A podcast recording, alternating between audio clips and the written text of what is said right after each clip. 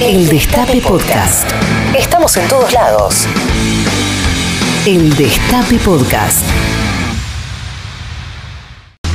En Perú acaba de ganar las elecciones un maestro rural, sindicalista, con un discurso en el que el líder de izquierda aseguró, esta es una competencia entre ricos y pobres, entre la opulencia y el mendigo Lázaro, entre el patrón y el peón, entre el amo y el esclavo. Con eso ganó Castillo en Perú con ese nivel de propuesta de izquierda ganó en un país tomado por la derecha hace casi medio siglo. El presidente electo propuso un cambio profundo en lo económico, se comprometió a dar un mayor papel al Estado en los sectores estratégicos como la minería, el petróleo o las comunicaciones. El equipo de Castillo afirmó en sus primeras medidas económicas que va a intentar incrementar la participación del Estado en las ganancias derivadas de la actividad minera y conseguir de allí recursos para mejorar el ingreso de los sectores más humildes, construir carreteras y elevar el presupuesto educativo. En Chile, en Chile, el Partido Comunista ganó la capital, la derecha ya no pudo sostener la contusión de Pinochet y las encuestas a presidente las lidera el comunista Daniel Yadue.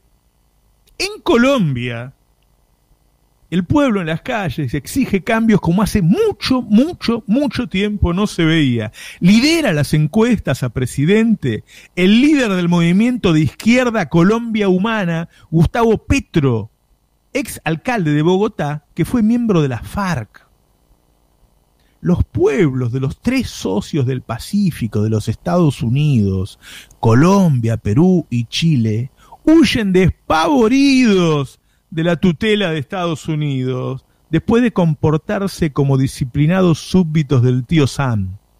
Estados Unidos ve peligrar la alianza del Pacífico.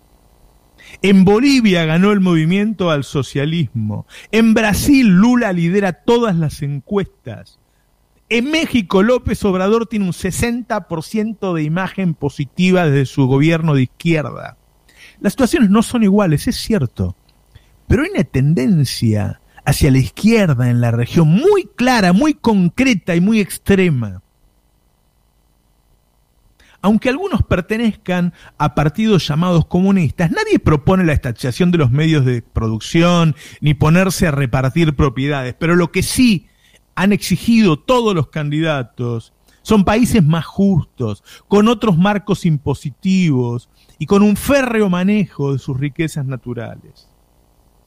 Este resurgimiento de reclamos de países más justos, aún en territorios que llevaban varias décadas de convivencia tranquila en el marco de gobiernos de derecha como Chile, Perú y Colombia, se da en el marco de una especie de remake de la Guerra Fría en este caso fundamentalmente entre Estados Unidos, aliado con Inglaterra, y China, pero también juega Rusia. Estados Unidos plantea un escenario similar al de los 70. El lofer reemplaza a las dictaduras, pero el discurso es un calco. Todo el que no se alinea es tildado de comunista, y esa palabra, comunista, te deshumaniza. Si sos un comunista, te puedo encarcelar, te puedo perseguir, te puedo matar. Cuando uno ve las propuestas de las nuevas izquierdas, solo quieren un capitalismo más justo, liberado del yugo de los Estados Unidos, por lo menos en lo que respecta a dictar sus propias políticas. Eso, justo eso, es lo que no quiere Estados Unidos. Y hablemos de la violencia. En estos días de campaña en Perú, Rafael López Aliaga, un empresario que milita en el Opus Dei, que es el dueño del tren que lleva a los turistas a Machu Picchu y fue candidato presidencial en la primera vuelta, recorría el país en actos donde gritaba, muerte a Castillo, muerte al comunismo. Y las muchedumbres respondían, muerte.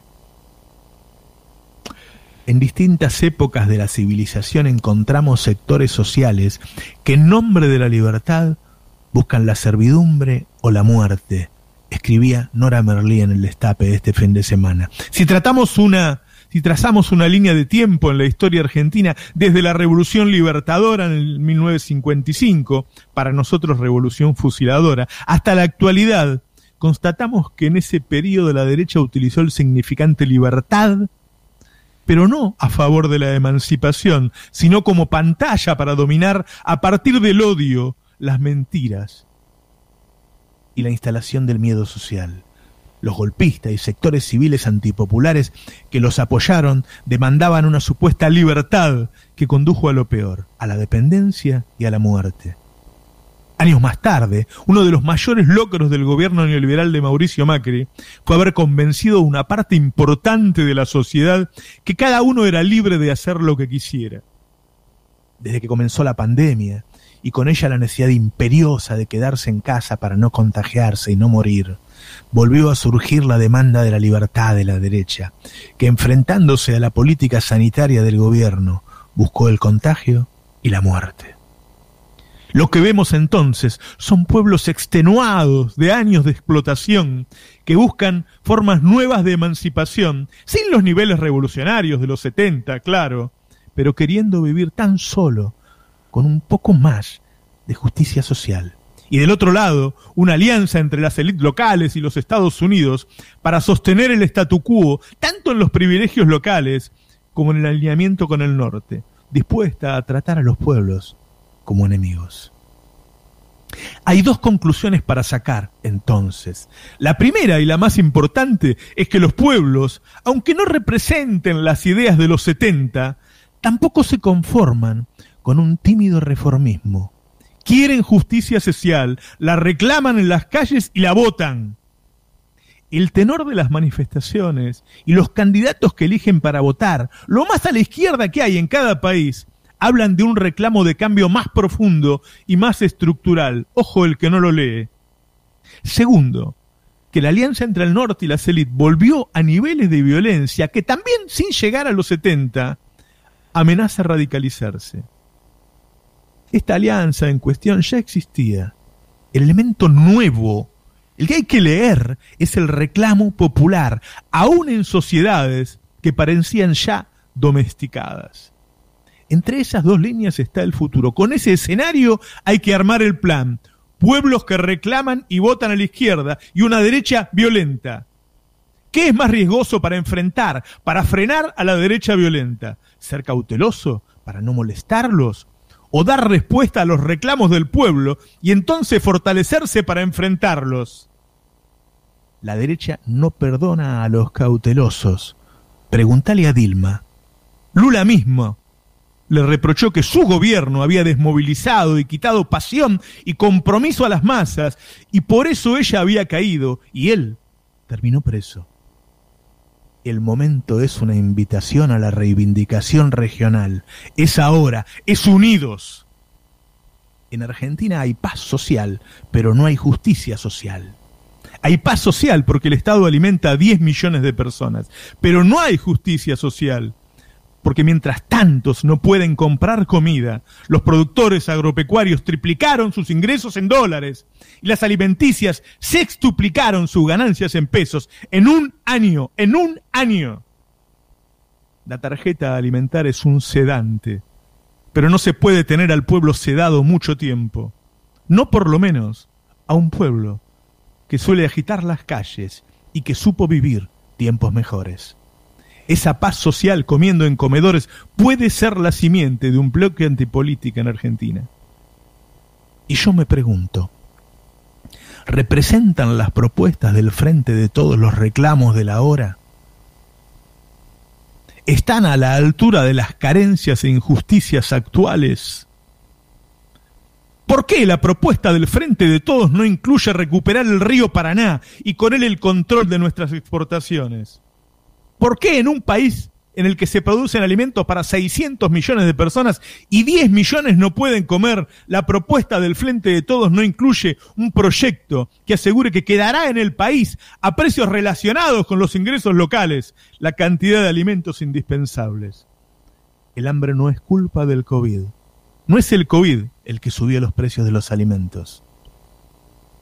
los candidatos van a ser personas que supuestamente son aceptados por un supuesto centro que nadie sabe dónde está.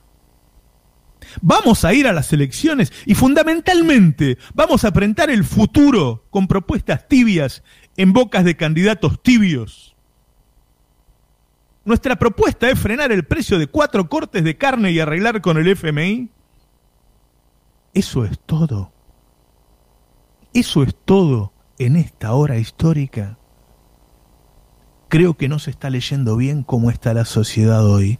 Creo que no se está leyendo bien cómo está el sujeto pueblo hoy. Creo que no se está leyendo bien lo que ocurre en la región. Hay que presentar una propuesta nacional y popular que sea capaz de revertir la injusticia imperante, de dar respuesta a las demandas de los trabajadores y las trabajadoras, que represente la posibilidad de una vida más feliz para el pueblo. Hay que movilizar al pueblo como elemento defensivo y disuasivo ante la derecha violenta, pero solo dándole respuestas a ese pueblo se logrará movilizarlo. Y hay que representar candidatos con las condiciones y también los ovarios y los huevos necesarios para cumplirla. Es el momento, la región arde.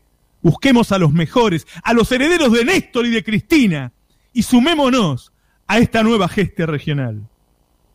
Buenos días, esto es Navarro 2023. Escúchanos donde sea, cuando quieras. El Destape Podcast.